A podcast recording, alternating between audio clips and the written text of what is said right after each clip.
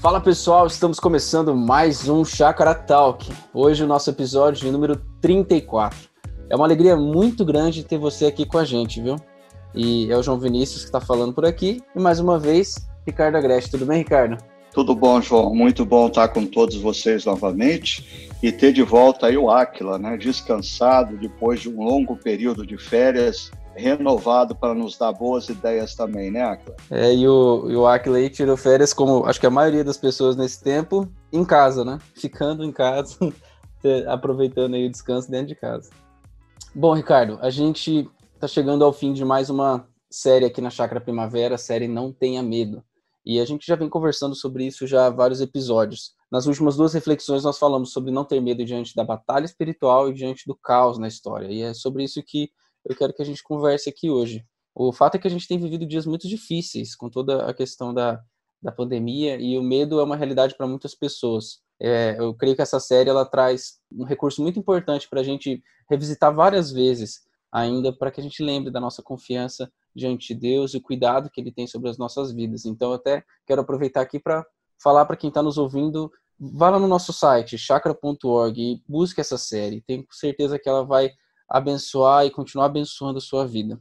Mas, Ricardo, eu quero resgatar a temática da reflexão diante do caos na história. E você trouxe para a gente o texto de Apocalipse na sua reflexão. E eu tenho recebido muitas mensagens, muitas pessoas falando sobre esse tempo que nós estamos vivendo como um tempo apocalíptico, né? Então, pessoas tentando identificar os sinais dos tempos e tentando falar que, olha, isso está acontecendo porque Jesus vai voltar e tudo mais. O que você acha disso e o que é mais importante para a gente considerar ao lermos o livro de Apocalipse? Bom, João, é, nessa reflexão que nós fizemos em Apocalipse primeiro, a gente até começou a reflexão pontuando inúmeras coisas que estão acontecendo nos últimos meses, né, paralelamente à pandemia gerada pela Covid-19, a história da nuvem de gafanhotos, o ciclone bomba no sul do país, a nuvem de poeira que viajou o oceano, é, o crescimento da pobreza, da violência é, e até da corrupção, as manifestações envolvendo Black Lives Matter, aí até os rumores de guerra, é, tensões entre Estados Unidos e China, tudo isso faz com que o pessoal apegado aí à discussão dos sinais dos tempos ou os sinais da volta de Jesus fique atento e passe a discutir e falar muito sobre isso. Mas para mim, particularmente, eu sempre tenho na minha mente, no meu coração, as palavras de Jesus, que ele mesmo diz aos discípulos que é, o dia e a hora não competem a nós, mas competem ao Pai. E essa volta de Jesus e a concretização do reino virá como um relâmpago quando ninguém esperar. Ou seja, se a gente fica tentando calcular os sinais para saber quando Jesus efetivamente é, volta para concretizar o reino, aí eu acho que é uma tarefa meio em vão a partir das próprias palavras de Jesus. Mas o que eu acho que nós estamos vendo é a confirmação do que a palavra de Deus diz de maneira mais abrangente, que é existe algo definitivamente errado no mundo. O mundo é um sistema instável. Esses conflitos, esses rumores de guerra, essas, a pandemia, a nuvem de poeira, o ciclone bomba, a nuvem de gafanhotos, tudo aponta para uma verdade que a palavra de Deus diz desde as primeiras páginas da Bíblia, que é o mundo em que nós vivemos é um mundo instável. E segunda coisa, esse mundo precisa de redenção, esse mundo precisa de restauração. Nós precisamos de uma intervenção do Criador para restaurar todas as coisas, porque é impossível viver nesse mundo é, com tanta instabilidade. E a mensagem central do livro de Apocalipse não está relacionada aos sinais de quando Jesus voltará. A mensagem central do livro de Apocalipse é destinada a uma igreja do primeiro século que estava sofrendo, que estava sendo vítima de perseguição,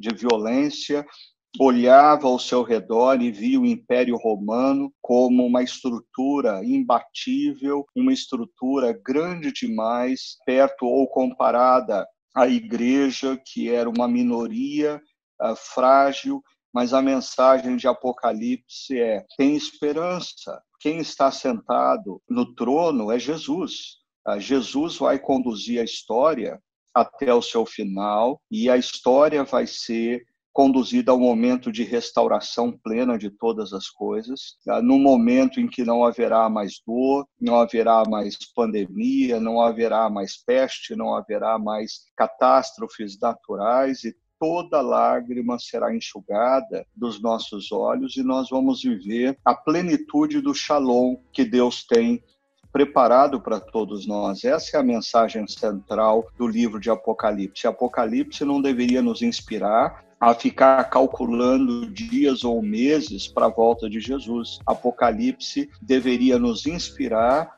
a, em tempos como esse que nós estamos vivendo, de tantas adversidades e caos, nós temos a esperança, a esperança inabalável de que no final vai dar tudo certo.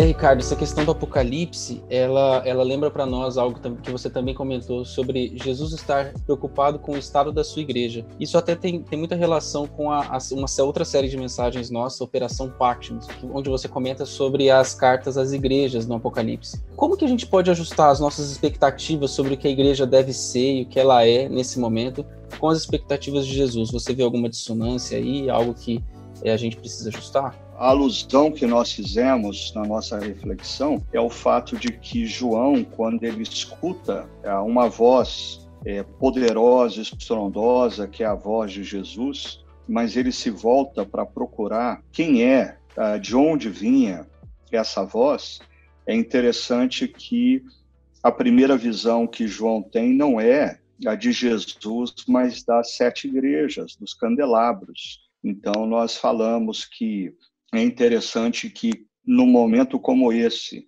de dor, de sofrimento e adversidade, antes de enxergar Jesus, as pessoas vão enxergar a igreja. E tanto que a mensagem de Jesus em Apocalipse, ela se destina prioritariamente, nos primeiros capítulos, às sete igrejas da Ásia Menor que representavam a igreja eh, com a qual João tinha uma maior proximidade, tinha uma relação de supervisão e de mentoria. E Jesus constantemente, nas sete cartas a essas igrejas, vai falar de três temas. O primeiro deles é arrependimento. Jesus convida igrejas que abandonaram o primeiro amor, igrejas que foram consumidas pela mentalidade secular, igrejas que negociaram valores e princípios, é se arrepender, se arrepender e voltar a Ele como o primeiro amor. Ah, Jesus vai falar também ah, da renovação desse amor, é, dizendo que algumas igrejas elas até estavam fazendo o que elas deveriam fazer, mas de maneira fria, sem paixão. Né? Existe um, o perigo de, no momento que a gente está vivendo, igrejas estarem é, sendo fiéis na transmissão dos seus cultos, é, na promoção do bem-estar social, levantando recursos para atender a população mais carente, pastores cumprindo seu papel pastoral, mas existe o grande perigo da gente estar fazendo tudo isso sem amor, fazendo tudo isso é, de maneira proforma, como a gente costuma falar, sem paixão, sem amor pelo cabeça da igreja que é Jesus. E o terceiro tema que Jesus constantemente fala nessas sete cartas às igrejas do Apocalipse é a perseverança, ou seja, o sofrimento ele faz parte da história, as adversidades elas compõem as histórias de homens e mulheres ao longo de toda a história bíblica. Ah, e Deus convida essas pessoas a perseverarem. Eu acho que essa é uma mensagem muito importante para nós, porque nós fazemos parte de uma geração que é hipersensível à diversidade. Diante da menor pressão, diante da menor tensão, diante da menor adversidade, a gente já corre para o analgésico para não sentir dor, para o antidepressivo, para não ficar triste, e a gente já começa a falar que está pesado demais, que está tenso demais, que é muita diversidade. E eu creio que assim esse momento que a gente está vivendo é um momento muito propício para a gente olhar para trás e perceber o que de fato foi sofrimento de homens e mulheres de Deus no passado e renovarmos as nossas forças diante da missão que nós temos no presente. Então, eu creio que a igreja nesse momento ao ler as sete cartas, as igrejas do Apocalipse precisa uh, se repensar.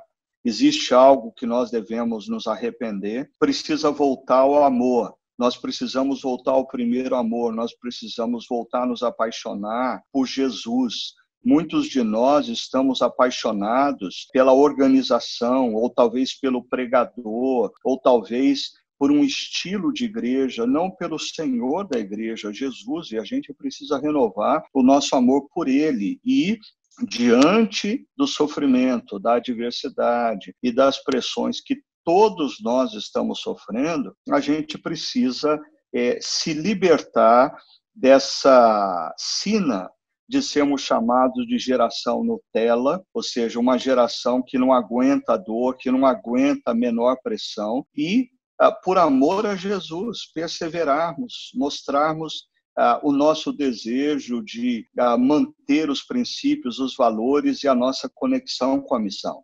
E Ricardo, você fala de missão aqui no final da sua resposta e também uma, uma, coisa que reverberou muito nas suas mensagens, não só nas últimas, mas acho que em todas as, uh, essas dessa série, é que a missão da igreja continua. Nós temos responsabilidades diante desse mundo, coisas que Deus tem dado a nós, dons e talentos, inclusive, para que a gente sirva o mundo. Mas normalmente a gente entende missão ou missões, né? É, apenas como ir a um outro país, falar do evangelho, ou evangelizar na rua, ou algo parecido. Como que a gente pode entender a missão para esses dias? É, revisitar esse conceito e, e empoderar a gente aqui para servir a Deus nesses dias. Bom, João, primeiro, esse conceito disfuncional de missão, ou como alguns falam, missões, né, é como sendo algo que alguns fazem em lugares distantes levou por muitas décadas, séculos, igrejas locais a não olharem o seu próprio contexto, a sua vizinhança, a sua cidade, a sua própria nação como um campo missionário. Então, muitos cristãos dessas igrejas, apesar de estarem trabalhando durante toda a semana em empresas, em universidades, em hospitais, passaram a, a, ver o seu papel simplesmente como contribuir financeiramente e orar por aqueles que estão em lugares distantes fazendo missão. Mas isso é uma disfunção. A missão se dá ah, tanto em Jerusalém, como na Samaria e Judéia, como nos confins da terra. E esse é um momento de crise ah, e ah, portas se abrem para que nós ah, sejamos testemunhas de Cristo na nossa própria Jerusalém. Então, isso não deve fazer com que a gente abra mão da necessidade de orarmos e sustentarmos financeiramente aqueles que estão nos confins da terra ou mesmo nas nossas Samarias e Judéias, plantando igrejas onde nós não estamos, mas nós não podemos abrir mão de sermos testemunhas na nossa própria Jerusalém. E esse é um momento em que cristãos que atuam em hospitais, universidades, é, empresas, cristãos na sua própria vizinhança e condomínio devem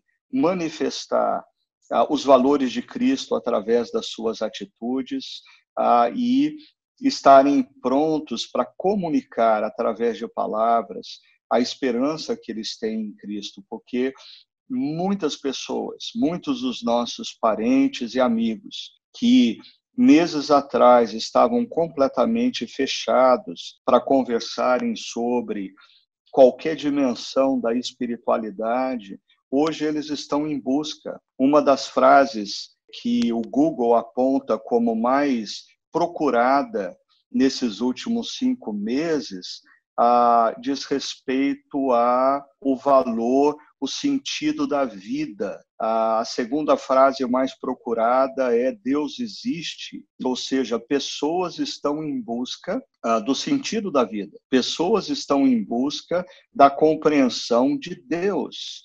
E essa é uma tremenda oportunidade, um momento que Deus nos abre para que nós ah, procuremos abençoar a vida daqueles que nos cercam, os nossos amigos de trabalho, de universidade, de condomínio.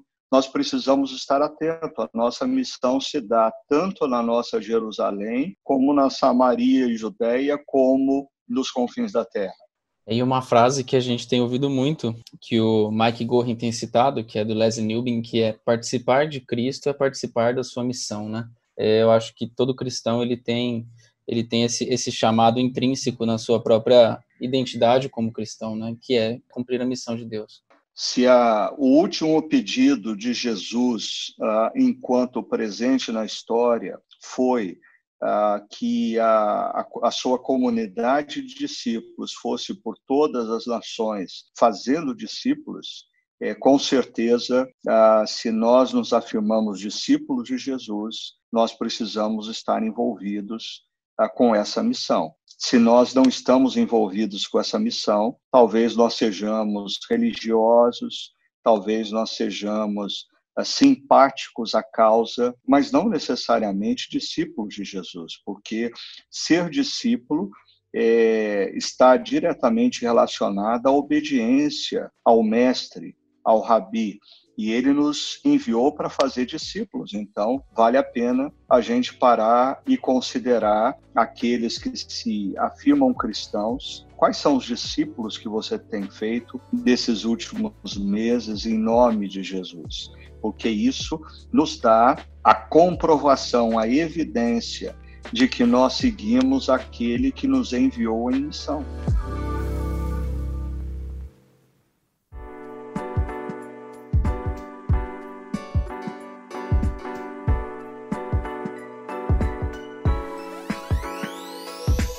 Ricardo, ainda sobre missão, é, eu vejo que assim uma tentação muito grande que nós como igreja estamos passando nesse tempo de Covid é que ah, mas eu não posso sair de casa, ah, mas está tudo tão difícil, é, ah, temos várias que, questões emocionais aí, e realmente isso, isso, é verdade, né? Mas isso não, não muda o fato de que a gente tem uma missão para cumprir. Eu fico pensando no, assim, quando a gente olha para a igreja primitiva e olha para os primeiros cristãos, que é uma dificuldade maior do que um, império, um império inteiro atrás de você, onde o seu vizinho te denuncia se ele estiver orando, né? É, é, onde sua vida está tá correndo risco o tempo todo, e mesmo assim eles cumpriram a missão, né?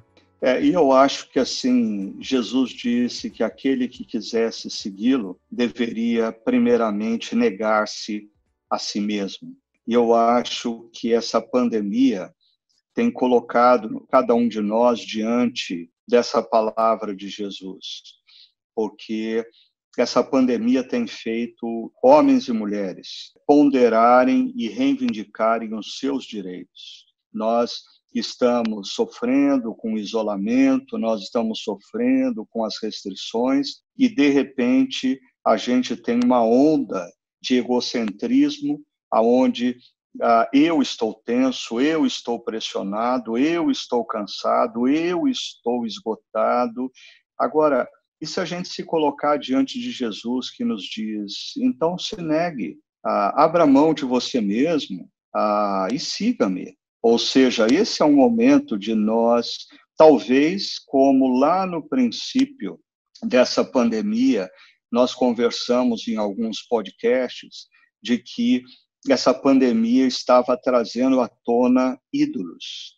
E naquele momento nós falamos de que essa pandemia estava trazendo o fato de que alguns adoram e confiam mais no dinheiro do que em Deus. Mas eu acho que a gente está no momento da pandemia em que talvez nós vamos descobrir que o nosso grande ídolo somos nós mesmos e o nosso próprio conforto e a gente está se ressentindo de que o isolamento, as restrições, é, o trabalho à distância, o mundo digital está fazendo mal para o nosso eu. Mas que tal a gente pensar que Jesus disse: bom, mas você precisa se libertar dessa tendência de querer servir a você mesmo e servir a mim. Ah, esse talvez seja um dos desafios que nos envolve hoje, João. Muito bom, Ricardo. E eu queria trazer aqui a pergunta do Rodrigo, o Rodrigo Gibim. Ele pergunta o seguinte: ele primeiro agradece todos nós aqui do podcast, viu? Também o Aquila, e ele pergunta sobre o texto acerca da cura da filha de Jairo e da mulher com o fluxo de sangue. Ele diz assim: O que me chama a atenção é, é o tempo em que demorou para a mulher ser curada. Muitos de nós recorremos a Deus contando que a resposta seja rápida, mas parece que não é assim, como é o caso da mulher. Do outro lado, temos a história de Jairo e sua filha, em que a cura é rápida. O que podemos tirar desse ponto sobre a nossa missão e o tempo de Deus? Bom, primeiramente eu queria agradecer, Rodrigo, a sua participação e a sua pergunta, e realmente é, o texto que nós refletimos, que sobrepõe duas histórias, tá? de um lado, uma mulher que está há 12 anos em busca de cura, e uma criança, uma menina, que tem apenas 12 anos e está prestes a morrer. Existe uma intenção do autor Lucas ao sobrepor essas duas histórias. Ah, de um lado, você tem o pai da criança, que precisa de uma intervenção urgente. Do outro lado, você tem uma mulher anônima que há 12 anos busca uma intervenção, há 12 anos procura uma cura para a sua enfermidade.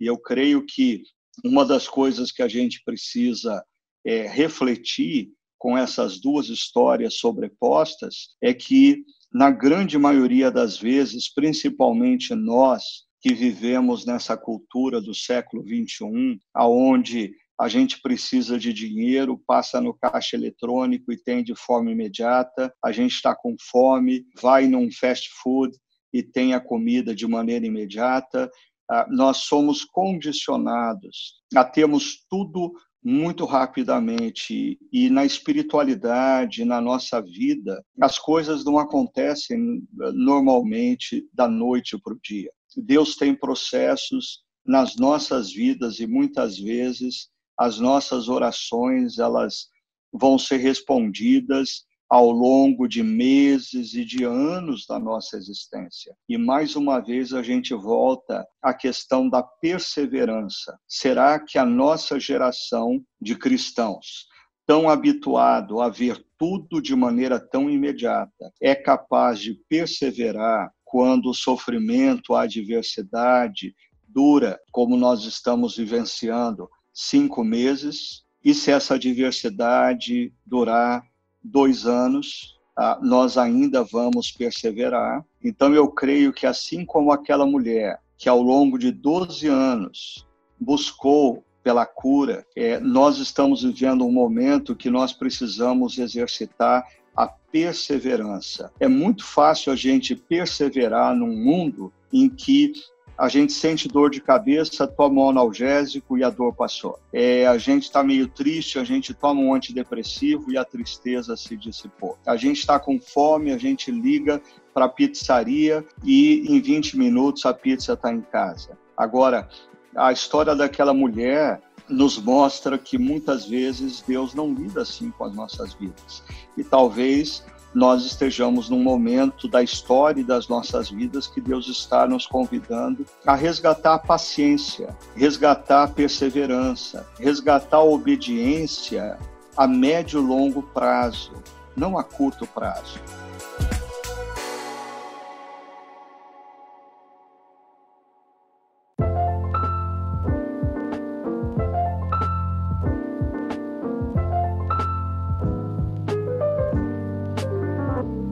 Ricardo, uma outra pergunta que a gente recebeu aqui é da Cláudia. Ela já está pensando já na reflexão da, diante da batalha espiritual.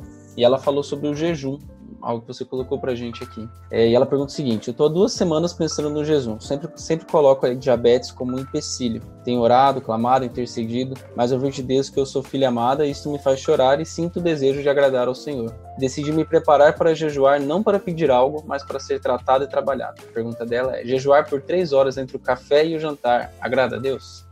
A Cláudia, como a gente colocou na reflexão em que a gente tratou sobre aquele a encontro de Daniel e a batalha espiritual, né, a batalha na dimensão do invisível, é, o jejum não pode ser visto como um sacrifício que a gente faz para Deus, mesmo que seja por gratidão. Deus não quer da nossa parte sacrifício. O que Deus quer da nossa parte é obediência. Então, primeiro você precisa ponderar se o jejum coloca em risco a sua própria saúde, o seu próprio controle da diabetes ou de alguma outra enfermidade que você tenha. Ah, se coloca em risco, o jejum não é a forma como você deve expressar a sua gratidão e o seu amor por Deus. Existem outras formas que você pode fazer. Agora, com certeza também a gente precisa ponderar que existem diferentes formas de jejum. Ah, você pode se restringir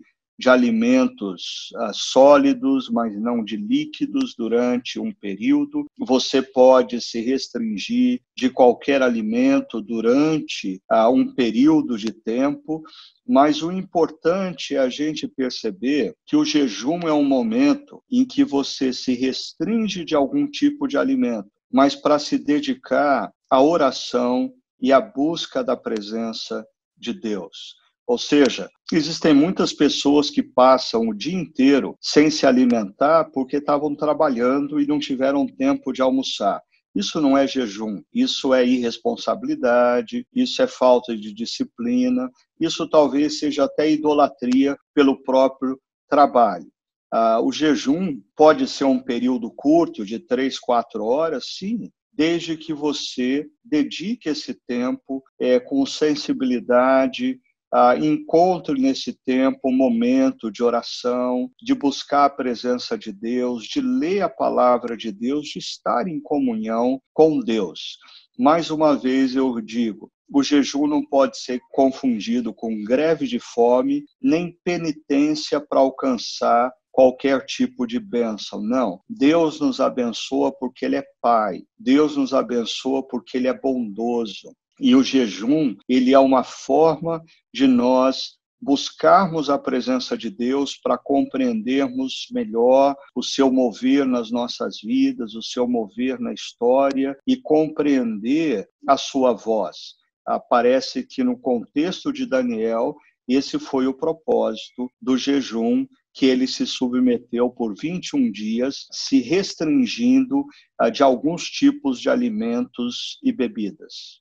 É, e acho que sobre o jejum, eu queria aproveitar essa temática, Ricardo, porque eu tenho a impressão de que não é muito falado nos circuitos cristãos sobre o jejum. Mas, de outro lado, eu tenho também visto um crescente interesse é, da medicina e de outras áreas sobre a importância do jejum principalmente enfatizando os benefícios para desintoxicar o corpo coisas assim. Como que você vê isso? Como que você acha que nós, enquanto comunidade cristã, a gente pode praticar o jejum, mas não ser motivado pelos benefícios? Porque parece aqui que as pessoas estão falando assim, nossa, a Bíblia fala de jejum, mas o meu médico falou que também é importante eu fazer jejum. Agora eu vou fazer jejum porque faz bem para mim. Então, como que é, as pessoas podem lidar com isso? Bom, eu acho que da mesma maneira como no meio religioso a gente pode confundir o jejum com uma espécie de penitência, é, no meio secular é, a gente pode confundir o jejum com regime. Ah, e o jejum não se propõe a ser um regime. É, da mesma maneira como eu falei que você pode passar o dia sem se alimentar apropriadamente porque você estava trabalhando, isso não é dedicação a Deus, isso é simplesmente falta de disciplina, falta de respeito para com o teu corpo, falta de uma rotina saudável, você pode se restringir de determinados alimentos, isso necessariamente não é jejum, isso é dieta você está querendo emagrecer e, por tabela, você diz que vai fazer um jejum. Não, a gente precisa se lembrar que o nosso Deus é aquele que conhece a motivação do nosso coração. Ou seja, é, quando a gente fala de jejum, a motivação primária e essencial do nosso coração tem que ser a presença de Deus nós vamos nos restringir durante um período de alguns alimentos ou de alguns tipos de bebida, a fim de estarmos mais sensíveis ao mover de Deus nas nossas vidas.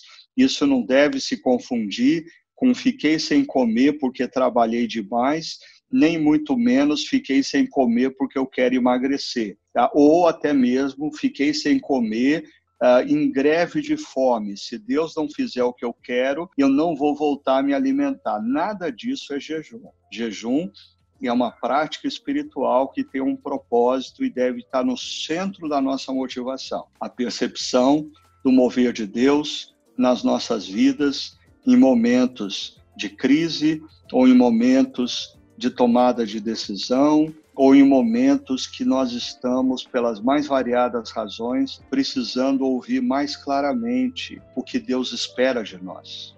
É, esse, esse, seu apontamento eu acho que é muito importante porque ele ajuda a diferenciar o que é o jejum é, no sentido médico ou no sentido que as pessoas lidam aí normalmente, mas o jejum bíblico, o jejum para dentro desse propósito, né? Que são coisas diferentes. Acho que às vezes as pessoas confundem e normalmente até tem resgatando um pouco que você colocou lá em cima, né? O ídolo do meu bem-estar, né? Eu quero eu quero me sentir bem, e aí eu faço coisas para me sentir bem e não para é, ouvir Deus, ser sensível à voz dele, à vontade dele.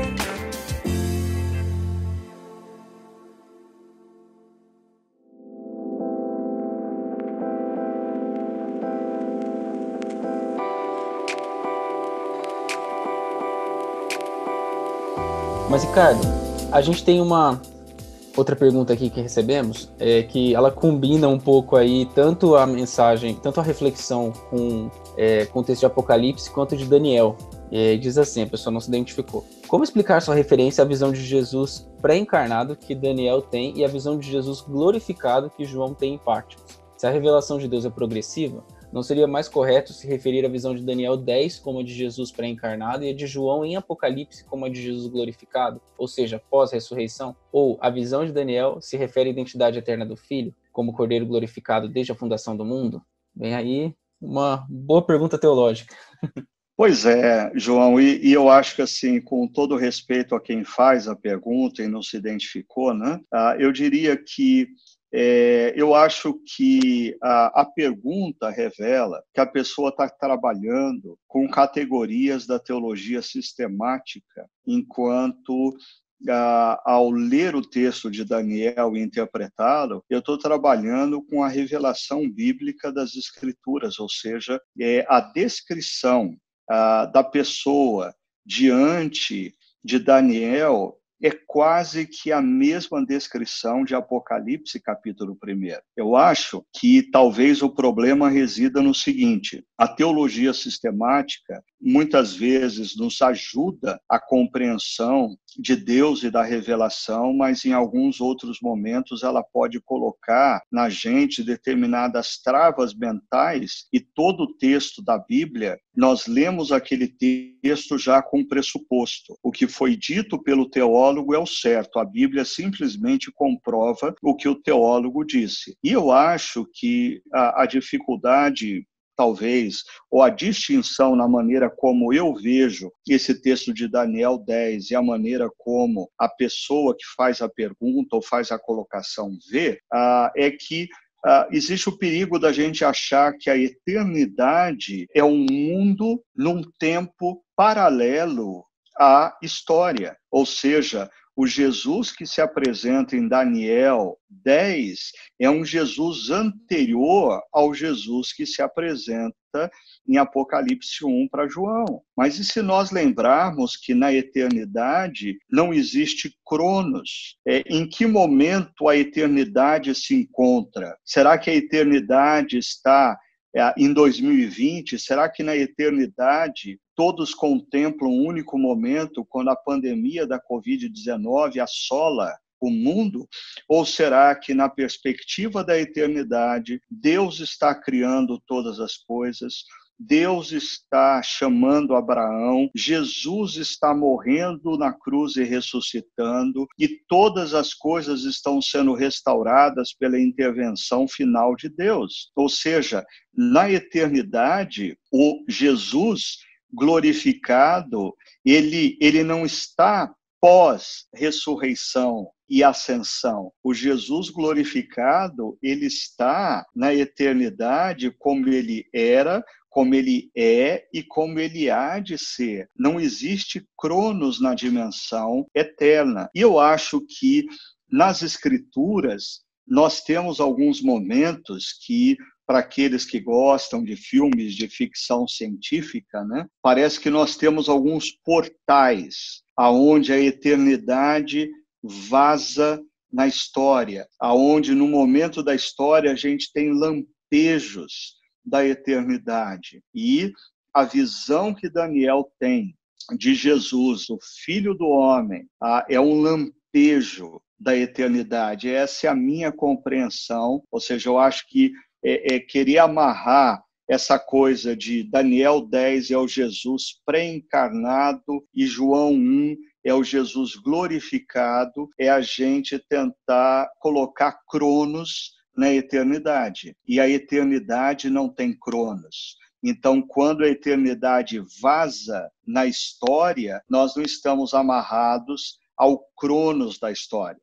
Sensacional, Ricardo. E uma coisa que a gente tem feito aqui no podcast, quando a gente está chegando ao fim de uma série, a gente fez isso com o Cario Corona, e eu queria aqui dar, colocar essa, essa oportunidade também para você deixar uma mensagem final, porque a gente chegou ao fim de uma série de reflexões é, então, qual seria seu seu tweet final aí, a sua o que você entende como mais importante para quem está nos ouvindo sobre tudo que a gente falou nessas últimas reflexões?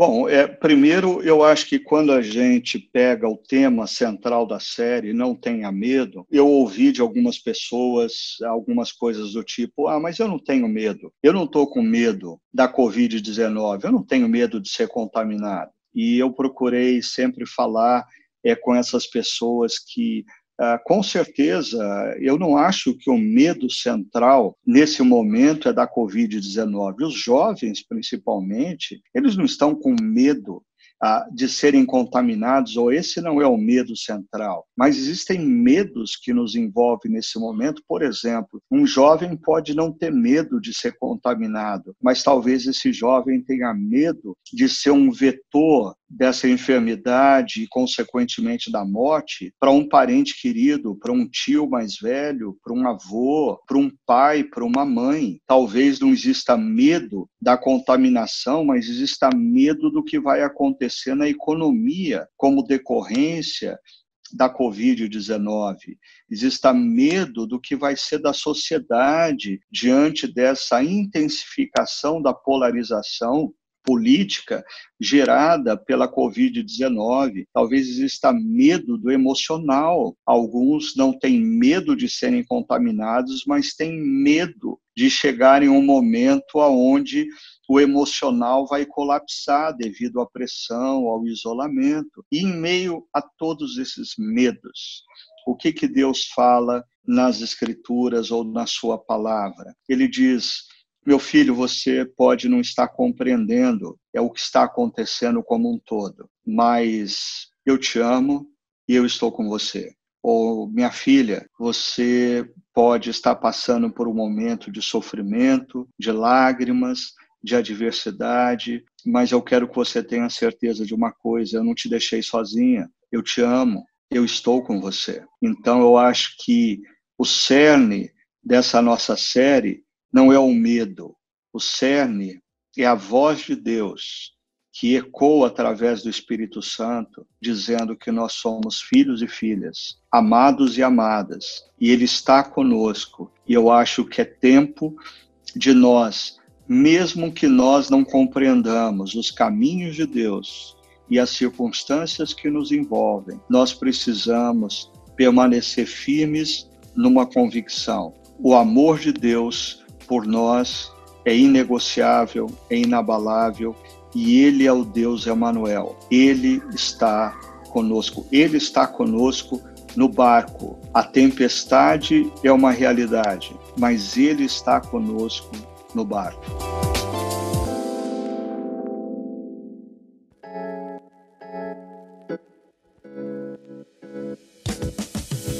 Ricardo, e agora nós temos a nossa próxima série, Reconstrução, a Agenda de uma Geração. O que, que vem por aí?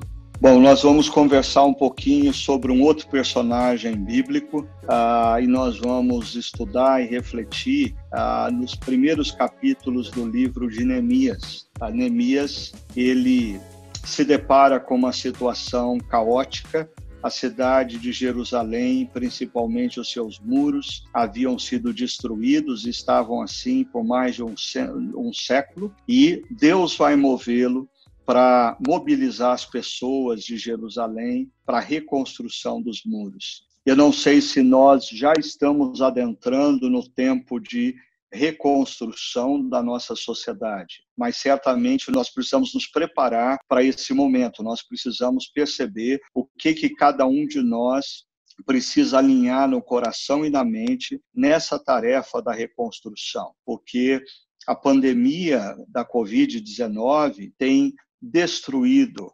relacionamentos, tem destruído as nossas vidas emocionais, tem destruído a nossa vida financeira, tem destruído empresas, organizações, tem destruído igrejas. E agora nós precisamos ouvir o convite, o desafio de Deus para a reconstrução, a reconstrução do nosso emocional, a reconstrução da nossa vida familiar, a reconstrução da nossa vida financeira, a reconstrução da nossa empresa, a reconstrução da nossa igreja. É sobre isso que nós vamos estar tratando nas próximas semanas. Reconstrução, uma agenda para essa geração.